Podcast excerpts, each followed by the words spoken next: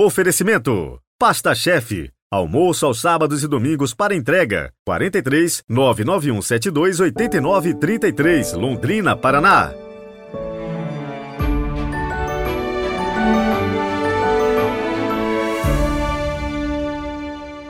Padre Heriberto, aqui é Monique de Juazeiro do Norte. Gostaria de agradecer pelo Evangelho do dia, por todas as meditações que o Senhor faz, que faz com que a gente possa parar para pensar em nossa vida com Deus e também pela história dos santos, que está me fazendo conhecer e aprender um pouco mais sobre a vida de cada um dos santos. Deus o abençoe sempre para que o Senhor possa continuar nessa caminhada. Quarta-feira, 15 de março de 2023. Sejam todos bem-vindos agora no podcast, mas também logo mais à noite, exatamente às 20 horas, para a nossa live de aniversário dos três anos do Evangelho do Dia. E é isso aí, vamos nos conhecer melhor. Afinal, a gente está junto todos os dias ouvindo e meditando a palavra de Deus. Quanta gente me dá carona todos os dias indo para o trabalho. E como eu havia dito, Hoje tem sorteio de três pingentes exclusivos e italianos. A live será pelo YouTube no canal Peregrinos do Rocio. E eu espero por você. Rezemos juntos.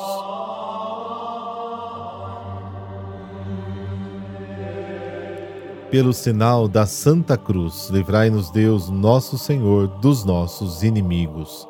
Ó Deus de bondade, Concedei que, formados pela observância da Quaresma e nutridos por vossa palavra, saibamos mortificar-nos para nos servir com fervor, sempre unânimes na oração. Amém.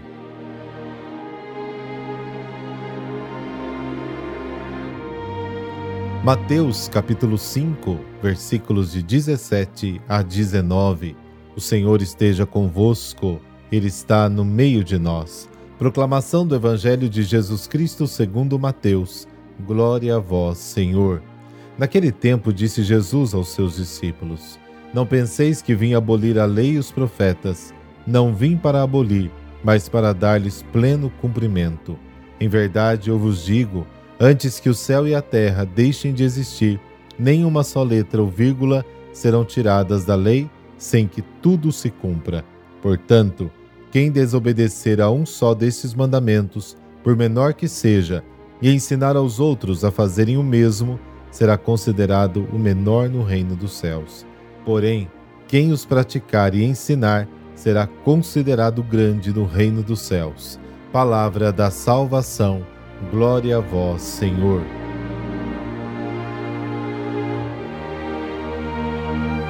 Jesus cumpre as Escrituras, realizando em sua pessoa o que diziam sobre ele. O cumprimento da lei por Jesus não é de ordem puramente doutrinal, é o próprio compromisso de sua vida e também de sua morte. Ele não veio para frustrar as expectativas do Antigo Testamento, mas para cumpri-las. Não esvazia a lei do seu conteúdo, mas a preenche até o último nível levando à mais alta expressão. Jesus não é adversário de Moisés, mas também não é o seu discípulo. Pelo contrário, é o verdadeiro legislador que Deus enviou aos homens de todos os tempos, do qual Moisés foi apenas um precursor. Com a vinda do Messias, Moisés é convidado a desaparecer. Mateus capítulo 17, versículo 8. A lei era incompleta não porque não expressava a vontade de Deus, mas porque a expressava de forma imperfeita e inadequada. Mesmo os mínimos detalhes da lei conservam o seu valor eterno, sobretudo se a lei for aquela renovada por Cristo. Jesus cumpre a lei, que manifesta a vontade do Pai, amando os irmãos.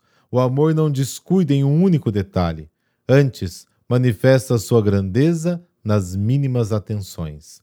As realidades mais sólidas, o céu e a terra, podem cair, mas nem um pingo cairá, ou seja, a menor partícula da lei até que seja implementada. Não se trata de salvaguardar o cumprimento do código até as suas prescrições mínimas, mas de compreender o seu conteúdo profundo que sobrevive no Evangelho: o amor. Com a proclamação do Evangelho, o Antigo Testamento não termina, mas se concretiza no Novo.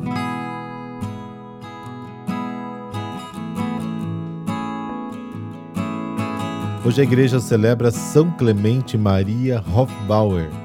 Ele nasceu e foi batizado no dia 26 de dezembro de 1751. Nasceu numa pequena aldeia rural de Morávia, na atual República Tcheca. Ficou conhecido também pelo seu nome moraviano, Pavel, que é João. Nono dos doze filhos de uma família humilde, muito simples e pobre, seu pai era açougueiro. Ainda criança, adorava rezar o rosário com a família, chamando-a para isso, e foi um fervoroso devoto de Nossa Senhora. Seu pai morreu quando ele tinha apenas seis anos de idade. A mãe então segurou um crucifixo diante dele e disse: De agora em diante, ele é seu pai. Cuide para que você nunca o aflita pelo pecado.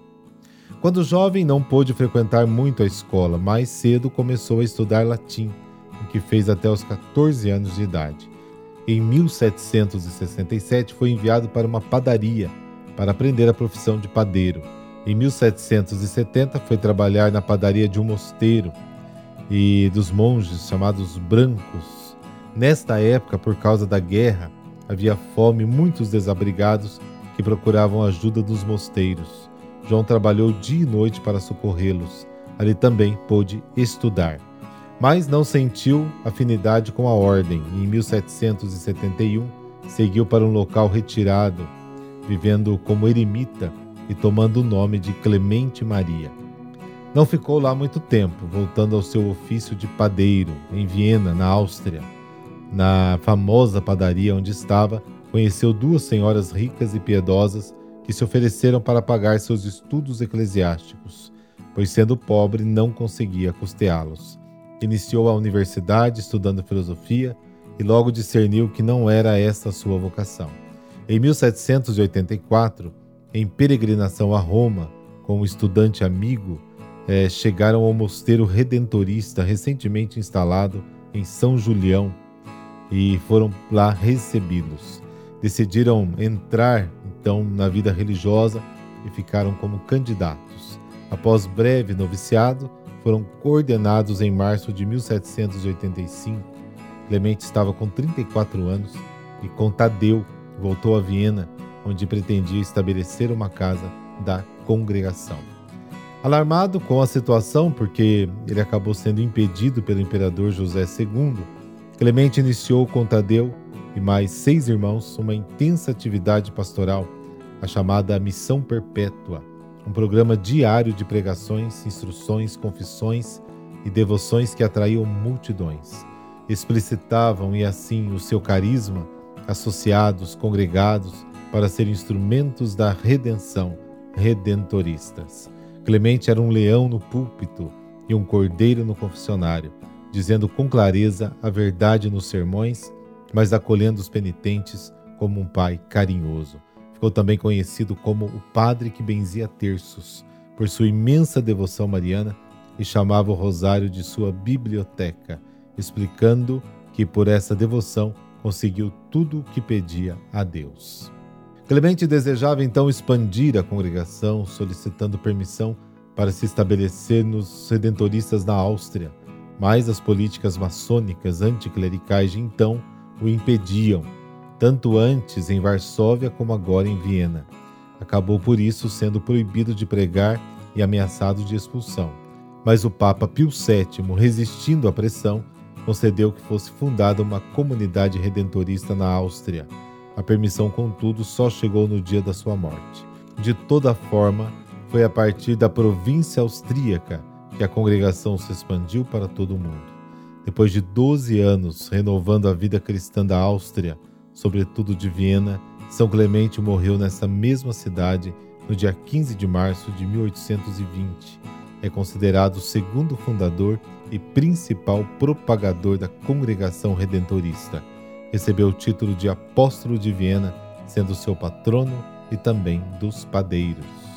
Senhor, concedei-nos por intercessão de São Clemente Maria Hofbauer a total confiança em vós, de modo a, como Ele, diariamente iniciarmos o trabalho de purificação das nossas almas com o pouco que temos e perseverando no empenho e na fé, alcançarmos o grande objetivo da salvação como instrumentos da vossa caridade.